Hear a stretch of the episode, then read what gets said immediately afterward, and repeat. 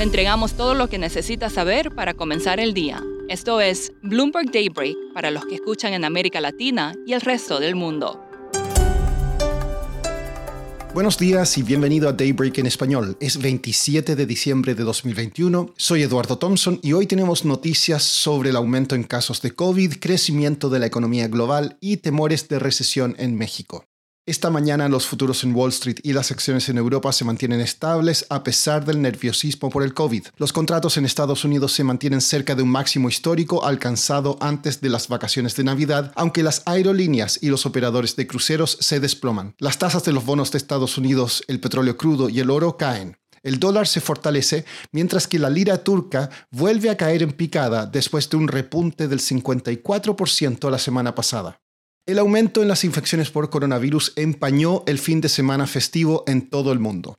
Anthony Fauci advirtió contra la complacencia y dijo que un gran volumen de casos aún podría abrumar los hospitales a pesar de evidencia de que la variante Omicron es menos severa. Las nuevas infecciones diarias por Omicron en Estados Unidos superaron a las de la ola de Delta y Nueva York informó un máximo histórico. Singapur exigirá vacunas para los extranjeros que viven en el país. China reportó el mayor número de casos locales desde enero. La escasez de tripulaciones debido al Omicron provocó alrededor de 6.000 cancelaciones de vuelos en todo el mundo durante el fin de semana de Navidad.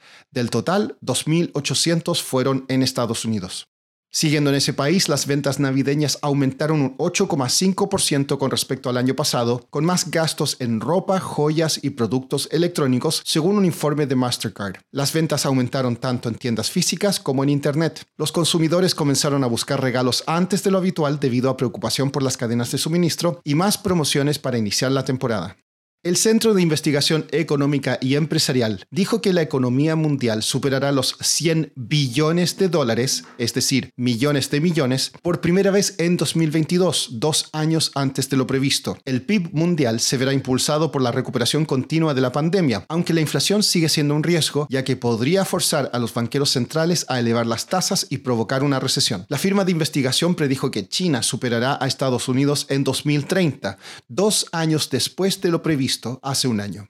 En noticias corporativas, Walmart provocó la ira de los consumidores chinos debido a acusaciones de que dejó de vender artículos provenientes de Xinjiang en su cadena Sam's Club. China también dijo que impondrá nuevas restricciones para que empresas de industrias estratégicas coticen sus acciones en otros países. Y hoy concluye el periodo de prohibición de vender acciones de Didi, lo que autoriza que sus inversionistas como Uber y SoftBank vendan títulos. Didi se ha desplomado un 60% desde su salida a bolsa en junio.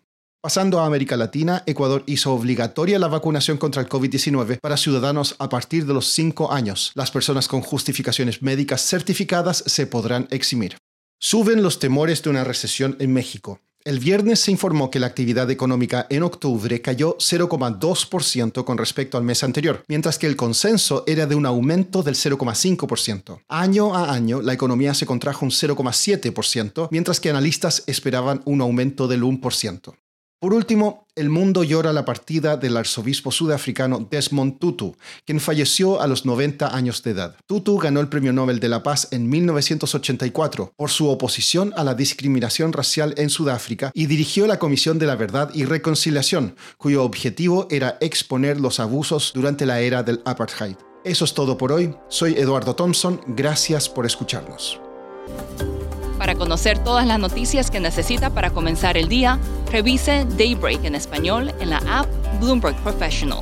También puede personalizar Daybreak para recibir las noticias que desee. Eso es todo por hoy. Sintonice mañana Bloomberg Daybreak